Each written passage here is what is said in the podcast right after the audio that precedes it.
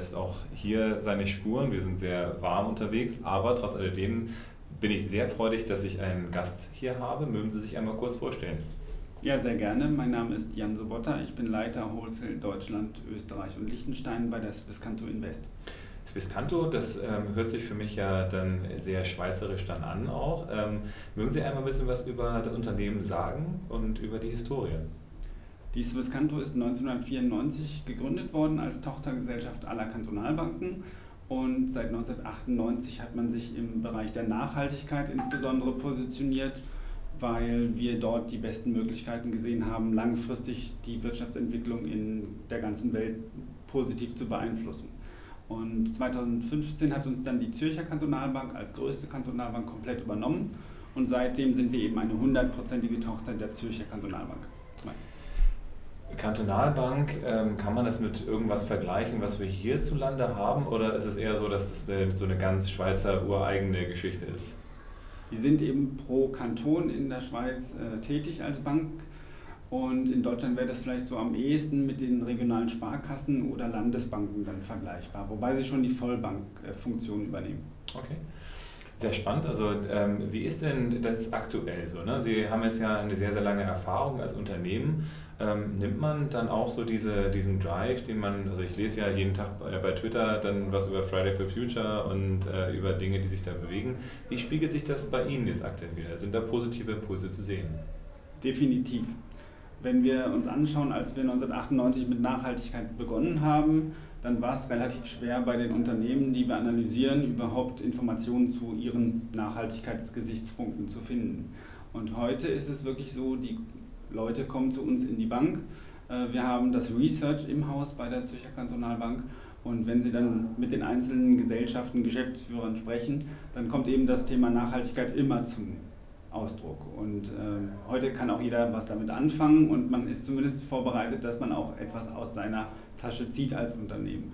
Und das Gute daran ist, wenn man als nachhaltige Gesellschaft so lang am Markt tätig ist, dann kann man auch wirklich Engagement dabei betreiben.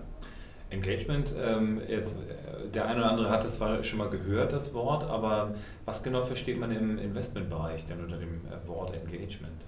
Es hat damit zu tun, wenn ein Unternehmen bei uns vor Ort sitzt und unser Nachhaltigkeitsteam eben zur Besprechung mit hinzustößt, dass man eben auf die Probleme, die ein Unternehmen im nachhaltigen Bereich hat, aufmerksam macht, indem man kritische Fragen stellt, hinterfragt, wo das Unternehmen hin will, äh, welche Problemfelder wir sehen und das dann auch dem Unternehmen mitteilt, weil man schon möchte, dass die Unternehmen sich in eine nachhaltige Zukunft äh, entwickeln und wir dadurch einfach auch die ganze Wirtschaftsentwicklung in der Welt positiv beeinflussen können.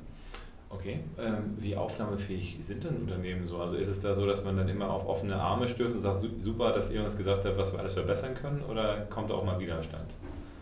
Normalerweise kommt heute weniger Widerstand, weil die meisten sich doch schon auf das Thema Nachhaltigkeit auch fokussieren äh, oder zumindest das in ihre Anlagestrategie, in ihre eigene Unternehmensphilosophie mit aufgenommen haben. Hat weniger, glaube ich, mit dem Unternehmerischen selbst zu tun, kommt eher wirklich aus den Belegschaften, aus den Kundengruppen, den Lieferantenketten, äh, weniger auch bislang zumindest aus der Politik. Ähm, aber es ist sicherlich ein Treiber gewesen, der das beispielsweise in Deutschland eben die Grünen, äh, dann überhaupt mal in den Markt mit reingetragen hat. Und solche Unternehmen wie wir haben dann eben frühzeitig angefangen, auch da ja, die, den Einstieg zu finden, wie man den Unternehmen das mitteilen kann, dass man doch da was bewegen könnte. Und ich denke, das ist ein wichtiger Punkt, warum die Unternehmen sich heute dem Thema mehr widmen. Dann kam eben auch die Politik mit Nachhaltigkeitsberichten, die heute ja bei Großunternehmen zumindest auch an der Tagesordnung sind. Das gilt nicht nur in Deutschland, sondern das gilt auch über die Grenzen Deutschlands hinaus mit den CSR-Berichterstattungen, wenn ich das äh, richtig im Ohr habe. Oder äh, wo gilt das denn überall? Muss das äh, weltweit jedes Unternehmen machen, das groß genug ist? Oder wie? Also es ist oftmals eben von den Börsenplätzen beauftragt, wie diese Gesetzgebung zu erfolgen hat. Es hat auch was mit Buchhaltung zu tun und Controlling inzwischen. Äh, die Berichte werden eben von Großunternehmen verlangt, normalerweise weltweit. Ähm, wenn man eben an der Börse notiert ist. Und ähm, auch andere Gesellschaften, die jetzt nicht zwangsläufig an der Börse sind, aber eben ja, Hinterfragungen bekommen wie Familienunternehmen, die müssen sich letztendlich diesem Druck dann auch beugen, weil eben die Nachfrage für diese Unternehmen auch durchaus gegeben ist.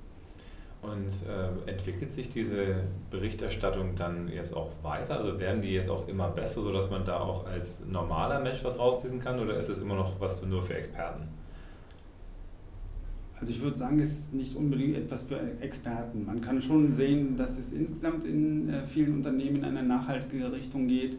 Auch diese Mitarbeiterbefragungen, die die meisten Unternehmen durchführen, sollen eben in diese Richtung abzielen, dass man weiß, wie, die, wie es den Mitarbeitern in den Unternehmen geht und welche Möglichkeiten man letztendlich hat, um diese Nachhaltigkeit auch im Unternehmen zu leben. Äh, gerade die junge Generation äh, würde ich sagen, ist da auf einem sehr guten Weg. Die sind durchaus sich bewusst, dass man etwas tun muss in dem Bereich und wollen auch eher eine Work-Life-Balance. Ähm, was gut ist, wenn man eben auch das Familienleben, die Menschlichkeit irgendwo wieder in den Vordergrund stellen möchte. Und vor dem Hintergrund wird es in jedem Unternehmen meiner Meinung nach wichtiger. Ähm, vielleicht in der Politik noch nicht ganz so, aber wir sehen ja gerade, dass dort äh, durch die Menschen die eben dann auch anders wählen, vielleicht als noch vor 50 Jahren, ähm, durchaus die Möglichkeit gegeben ist, auch mal Impulse zu setzen und an ja, Möglichkeiten zu schaffen, den Politikern zu zeigen, dass man vielleicht doch eine andere Welt möchte oder auch eine andere Gesellschaft. So wie sie jetzt aktuell aufgestellt ist, können wir als Viscanto nur sagen, ähm, wären wir schon 1998 unzufrieden gewesen, insbesondere mit dem CO2-Ausstoß, äh, weil das war eine Grundprämisse, die wir 1998 schon hatten. Wir wollten das Wirtschaftswachstum vom Ressourcenverbrauch entkoppeln. Wenn man sich überlegt, dass die, ähm, der Verbrauch unserer Ressourcen weltweit so ausgerichtet ist, dass man ca. 1,5 Erdenressourcen, die jedes Jahr äh, zum Verbrauch zur Verfügung stehen, verbraucht, äh, dann können Sie sich das als Finanz Mensch vorstellen, ähm, wenn Sie jeden Monat Ihr Girokonto überziehen, dann ist das für ein, zwei, drei Monate mal kein Problem. Wenn Sie das aber mehrere Jahre machen, dann kommen Sie irgendwann in einen Kreislauf, wo ich einfach nicht mehr rauskomme. Und wo ich dann vielleicht mir Lösungsmöglichkeiten suchen muss, die durchaus in eine andere Richtung gehen. Und ich glaube, genau mit der Nachhaltigkeit sind wir jetzt an diesem Punkt angelangt. Ähm, wenn man allein Deutschland nimmt, dann wäre nicht nur am 6. August, wo es eben für die weltweite Ressourcenproduktion gilt, dass wir ab dem Zeitpunkt eigentlich über unseren Planeten überstrapazieren. Ähm, soweit, sondern wenn man Deutschland allein nimmt, ist es schon im April soweit. Ich glaube Ende April, wenn man die USA nimmt, ist es Anfang April. Also da kann man schon ziemlich gut sehen, die entwickelten Volkswirtschaften leben also deutlich über ihre Verhältnisse. Und ja, da muss man gegensteuern. Okay. Da muss man sich dann die Frage stellen, was bedeutet entwickelt dann in dem Zusammenhang? Ne? Also ja. richtig, richtig, schlau sind wir aus, aus unserer äh, Vergangenheit da nicht richtig geworden. Aber äh, kommen wir vielleicht dann äh, direkt nochmal zurück zu äh, dem Investmentansatz insgesamt. Ne? Das heißt, Sie haben jetzt ja eine gewisse Palette von, von Produkten.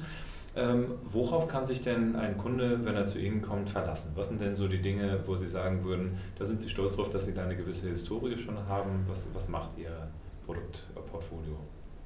Also bei Swisscanto ist es so, dadurch, dass wir damals von Gesellschaft aller Kantonalbanken waren, hat man das Thema Nachhaltigkeit 1998 erstmals aufgegriffen, weil die Zürcher Kantonalbank 1996 ein internes Nachhaltigkeitsresearch, damals eigentlich für Private Banking, auf den Markt gebracht hat. Und wir haben uns dem angeschlossen und den ersten nachhaltigen Aktienfonds dann 1998 auf den Markt gebracht. Das ging dann natürlich über viele Jahre immer weiter und man hat sich weiterentwickelt, neue Produkte an den Markt gebracht uns war es wichtig, ähm, dass eben das gesamte Asset Management bei Swisscanto nachhaltig wird. Insofern gibt es heute drei Abstufungen von Nachhaltigkeit. Zum einen ist es das Thema ESG Integration. Da geht es darum, dass die gesamte Produktpalette, jeder Fondsmanager, der sich bei uns ein Unternehmen anschaut, muss sich auch die Nachhaltigkeitsaspekte anschauen und dementsprechend entscheiden, ob er dieses Unternehmen in sein Portfolio nehmen will. Also jeder wird auch darauf fokussiert sein, ähm, Risiken vielleicht aus Nachhaltigkeitssicht immer zu vermeiden. Dann gibt es eine. Ja. Darf ich da vielleicht mal einhaken? Risiken aus Nachhaltigkeitssicht, äh, was könnten das denn für Risiken sein? Oh, da können wir die deutsche Industrie sehr gut mit äh, heranziehen. Ähm, wenn wir uns die Deepwater Horizon zum Beispiel damals 2010 anschauen, die Plattform, die im Golf von Mexiko explodiert ist, durch unsere Ausschlusskriterien. Bei Swisscanto waren wir dabei, damals nicht mit dabei. Der Aktienkurs ist damals knapp um 60 Prozent eingebrochen bei BP. Ähm, ähnliche Vorfälle hat es eben gegeben mit VW und dem Dieselskandal. Automobile sind bei uns ausgeschlossen, also auch da waren wir nicht mit dabei. Ähm, dann gibt es Glyphosat und Bayer, ähm, die das ist jetzt meine ganz persönliche Meinung. Ich kann heute noch nicht nachvollziehen, warum man Glypho, äh, Monsanto damals übernommen hat für diesen horrenden Preis. Ich glaube, das teilen, diese Auffassung teilen viele Einzelpersonen in Deutschland auch, auch wenn man vielleicht nicht in den obersten Menschenebenen von Bayer sitzt. Ähm, ich glaube, es war einfach zu teuer und auch aus Nachhaltigkeitssicht einen Gentechnik-Spezialisten zu kaufen, war für uns jetzt nicht greifbar und deswegen wäre Bayer bei uns auch nicht im Portfolio gewesen. Okay, also das heißt, äh, man vermeidet dadurch Skandale, ne? das heißt, man hat damit auf jeden Fall Drawdown würde man das ja als, als Aktienstrategie nennen, also diese Rücksetzer am Aktienmarkt vermeidet man dadurch, dass man äh, Umweltprobleme insgesamt ausklammert, weil, was ich jetzt auch immer gehört habe, Umweltprobleme kommen eigentlich nur dann, wenn man sowieso schon schwierig in der Governance ist. Ne? Das heißt, das eine bedingt häufig vielleicht dann das andere. Okay, finde ich einen sehr spannenden Aspekt. Ähm, wir hatten jetzt eben das auch nochmal ESG-Kriterien, also Environmental, Social and Governance, also ökologische, soziologische und, und gute Unternehmensführung. Ähm, geht es, bleibt es dabei, dass wir weiter als Deutsche eher so im ökologischen Segment unterwegs sind oder nimmt, nimmt das Spektrum da an Breite zu? Was äh, nimmt man da so wahr als, als Unternehmung? Als wir 1998 begonnen haben mit der Nachhaltigkeit, ähm, war es eben so, dass wir uns auch auf diesen Umweltaspekt konzentriert haben. Zum einen, weil eben Nachhaltigkeit grundsätzlich aus diesem Thema Forstwirtschaft ja ursprünglich vor vielen hundert Jahren kommt. Letztendlich haben wir dann aber eben auch weitere Themen dazu genommen, zum Beispiel Sozialthemen eben und auch diese Unternehmensführung. Ähm, mit zwei anderen Produktlinien, Responsible und Sustainable bei uns im Hause, ist man dann wirklich richtig tief in die Nachhaltigkeit gegangen. Sustainable ist eben der Ansatz, den wir seit 1998 verfolgen der Responsible Ansatz ist dieser Best-in-Class-Ansatz, den man vielleicht auch kennt, wenn man sich mit Nachhaltigkeit beschäftigt hat. Äh, so die Einstiegsmöglichkeit für die Kunden, die sagen, ich möchte gerne nachhaltig investieren. Sustainable ist dann die Produktlinie für die Kunden, die sagen, ich möchte, lebe nachhaltig, ich möchte nachhaltig investieren und möchte auch alle strengen Ausschlusskriterien beispielsweise dabei berücksichtigt wissen und möchte mich auch in den Bereich von Impact Investing bewegen. Also dass wir wirklich als Unternehmen versuchen, Unternehmen am Markt zu finden, die äh, unsere Wirtschaft positiv im Sinne der Nachhaltigkeit beeinflussen. Und äh, ich denke, da gibt es gute Möglichkeiten und wie Sie es richtig gesagt haben, es kommt mehr von der Basis. Also ich bin der Meinung, dieses ganze Thema wird mehr von den Menschen selbst angetrieben als dass es von oberen Instanzen irgendwo äh, forciert wird. Ist denn das tiefere Verständnis bei der Politik noch nicht da? Oder wo, woran liegt es denn, dass da jetzt eben noch erst jetzt, also jetzt haben wir so ein Action Plan for Sustainable Finance irgendwie in, in der Europäischen Union, äh, aber irgendwie spürt man noch nicht, dass da der ganz große Drive da ist und ähm, es gibt dann ja auch Politiker, die sagen, solange das nicht auf Kosten des Wohlstands geht, kann man halt dieses Nachhaltigkeitsding ja irgendwie machen. Da fehlt mir halt immer so ein bisschen das Verständnis, also auf welcher Welt die so leben, wenn äh, das dann irgendwann zusammenbricht. Aber was, was für ein Gefühl hat man da so als, als Fondsgesellschaft? Also geht es da in die richtigere Richtung, was die äh, Gesetzgebung angeht, oder bleibt es wie es ist? Also ich hatte ja schon gesagt, die Grünen waren sicherlich so Vorreiter. Die waren sicherlich in diesem Umweltthema vor allen Dingen unterwegs, haben sich aber über die Jahre doch weiterentwickelt und ähm, sind meiner Meinung nach eben die Partei in Deutschland, die sich mit diesen Themen am stärksten auseinandergesetzt hat. Ähm, da sagen, seien jetzt soziale Komponenten, die Sie inzwischen eben auch mit berücksichtigen, äh, ein wichtiger Aspekt.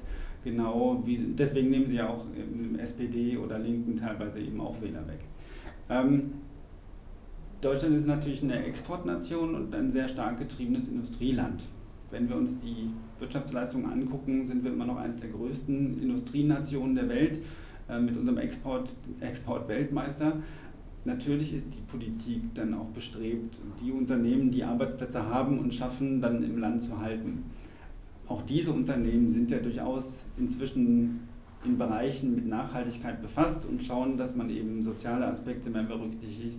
Wenn ich natürlich RWE sehe, ähm, die, die haben einfach dann auch ein ganz anderes Geschäftsmodell gehabt. Die mussten sich wirklich von Grund auf verändern und das führt immer auch zu Problemen innerhalb eines Unternehmens, gerade bei so großen Unternehmen. Und ähm, insofern ist sicherlich die Politik, die dann an der Regierung ist, auch nicht die erste, die sagt, oh, jetzt müssen wir alles verändern, weil das würde einfach zu, große Problem, zu großen Problemen in der Volkswirtschaft selbst führen. Ähm, nichtsdestotrotz habe ich im Moment das Gefühl, dass die, wie schon gesagt, die Menschen eben das so ein bisschen forcieren, vorantreiben, insbesondere auch die junge Generation mit Fridays for Future.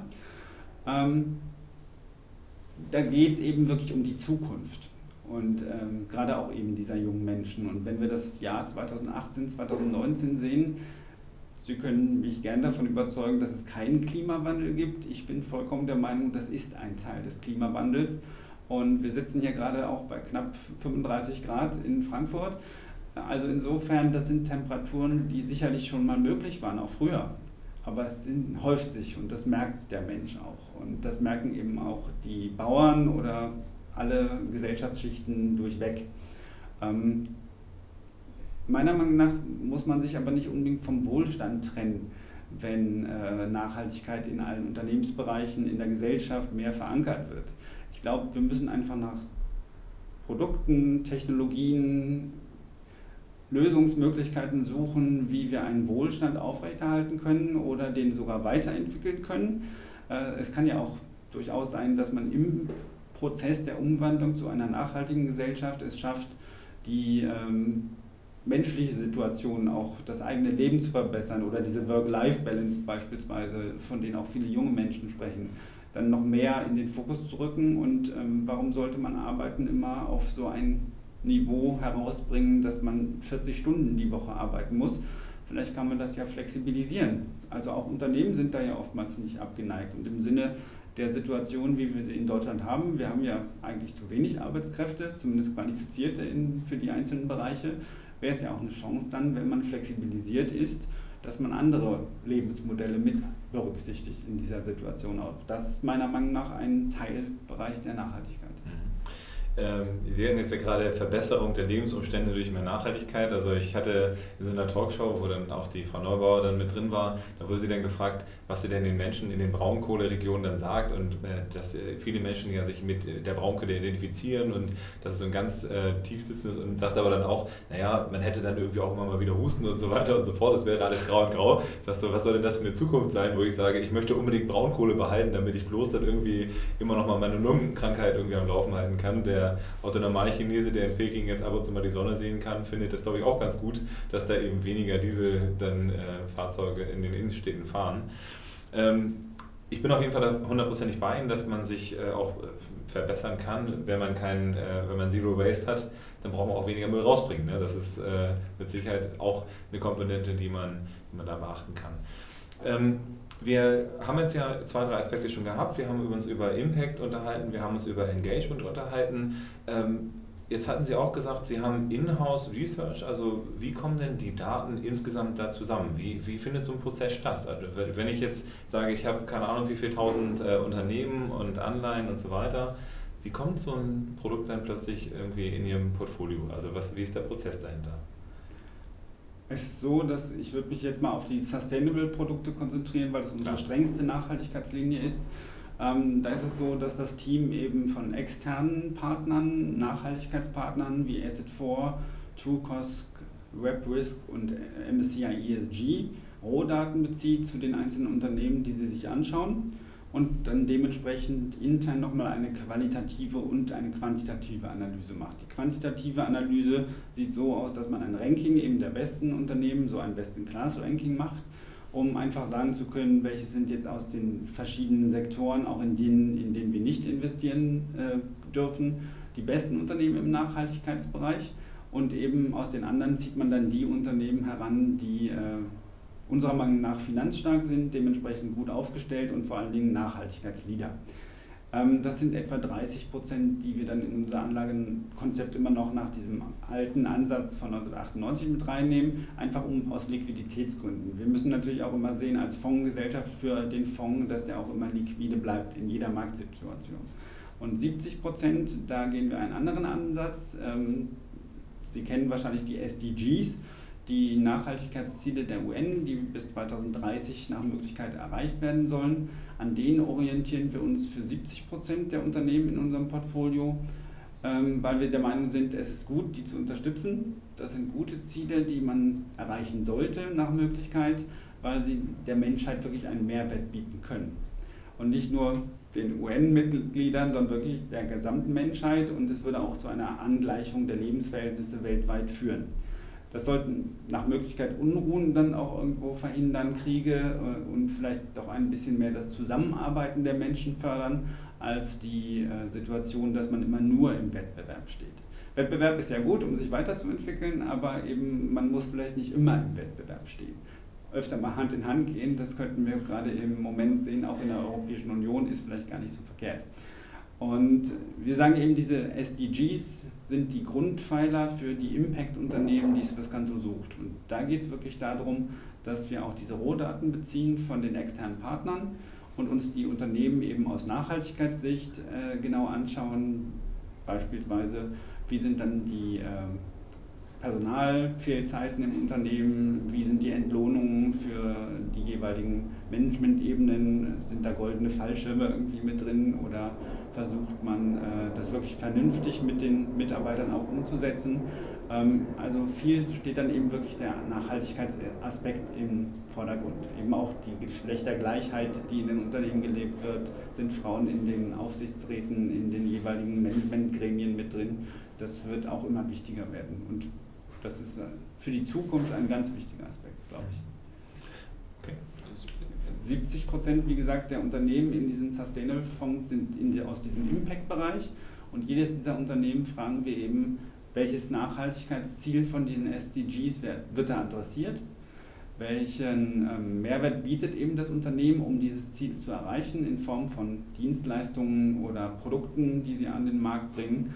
Oder eben auch im Sinne der ähm, ja, von den neuen Technologien beispielsweise, die dann als Chance genutzt werden können, um vielleicht Ressourcen effizienter auch zu nutzen. Und ähm, dann muss eben noch geschaut werden, wie dieser Lösungsvorschlag sozusagen von dem Unternehmen für das Businessmodell insgesamt wirkt. Also wir wollen kein Unternehmen, was nur 5% seiner Wirtschaftsleistung aus diesem Geschäftsbereich bezieht, sondern es sollen schon deutlich über 50% sein, damit man sagen kann, das Unternehmen beeinflusst wirklich die Wirtschaft nachhaltig schafft es eben hoffentlich langfristig eben diese Nachhaltigkeitsziele der UN auch umzusetzen oder zumindest dazu beizutragen. Und in dem Zusammenhang glauben wir, dass man gute Ergebnisse mit diesen Unternehmen erzielen kann, einfach aus Finanzsicht, äh, weil sie vielleicht für den Markt zukünftig auch schon wichtiger werden, aber insbesondere eben diese Nachhaltigkeitsziele auch erreichen kann. Mhm. Finde ich alles auf jeden Fall sehr, sehr spannend, ein schöner Ansatz und äh, deswegen bin ich auch sehr, sehr dankbar, dass wir uns heute jetzt hier getroffen haben. Wir sind jetzt schon äh, sehr weit in der Zeit fortgeschritten, aber vielleicht so ein, so ein kleiner Ausblick noch. Also äh, Swisscanto als einer der Vorreiter auch in Deutschland zum Thema nachhaltige Geldanlage. Wohin geht die Reise da? Also was können wir noch erwarten? Also wird denn irgendwann das mal mehr als nur 5% nachhaltig investiertes Geld in Deutschland geben? Was erhofft sich Swisscanto dann dabei? Also wir merken das in diesem Jahr zum ersten Mal sehr deutlich, dass dieses Thema Nachhaltigkeit wirklich über alle ja, Finanzinstanzen irgendwo mehr in den Fokus rückt. Ähm, gerade diese Sustainable Produktlinie, von der ich sprach, die hat dieses Jahr sehr zu unserem Erfolg in Deutschland beigetragen, einfach weil man eben langfristig am Markt ist. Wir merken schon, dass ähm, ja, Gesellschaften, die einfach viel Erfahrung in dem Segment haben, momentan da mehr Vertrauen auch entgegengebracht wird. Sicherlich auch, weil man eben sich weiterentwickelt hat. Wir haben ja auch mal mit den Green Invest Produkten, die jetzt sustainable sind, angefangen mit dem Umweltbereich. Heute ist es dann wirklich eine breite Produktlinie, die sich auf Impact Investing konzentriert. Ähm, ich glaube, da geht die Richtung hin. Und diese SDGs waren für viele aus unserem Nachhaltigkeitsuniversum, die schon langfristig am Markt sind, auch so ein Aha-Moment, weil die Politik erstmals dieses Thema deutlich aufgegriffen hat und wir vor dem Hintergrund dann auch so ein bisschen eine Richtschnur bekommen haben, an dem man sich orientieren kann. Wo will die Politik hin und wie können wir das vielleicht positiv beeinflussen? Ich glaube auch, die EU ist ja momentan auch dabei, ähm, mit ihrer Taxonomie einen Aktionsplan in die Wege zu leiten, dass nachhaltiges ähm, Investieren sozusagen zumindest bei den Kunden abgefragt werden soll. Und ich glaube, das ist ein wichtiger Aspekt, warum sich auch viele Finanzberater in Deutschland, Finanzberatungsgesellschaften, Banken äh, dem Thema jetzt erstmals wirklich sehr in, intensiv widmen. Und das merken wir momentan eben auch. Und das sehe ich auch die Chance für die Zukunft. Jetzt haben wir noch mit Frau von der Leyen in der EU-Kommission eine Frau, die zumindest schon gesagt hat, dass es ihr ein Anliegen ist, sich dahin zu bewegen. Immerhin hat die Dame sieben Kinder. Äh, ich nehme an, da kommt auch ein bisschen Druck von der Seite. Also insofern kann ich mir vorstellen, dass auch die Politik mehr in dieser Richtung tun möchte. Das hoffen wir doch mal. Äh, ich bin auf jeden Fall da ganz auf Ihrer Seite, dass das äh, eine schöne Entwicklung ist in den letzten Jahren ähm, und freue mich da auf die nähere Zukunft. Vielen Dank, dass Sie sich heute die Zeit genommen haben und hier bei uns vorbeigeschaut haben im Social Impact Lab. Ihr bleibt mir gerne weiter gewogen und ähm, dementsprechend vielen Dank für das heutige Gespräch. Ich danke Ihnen, Herr Achenbach.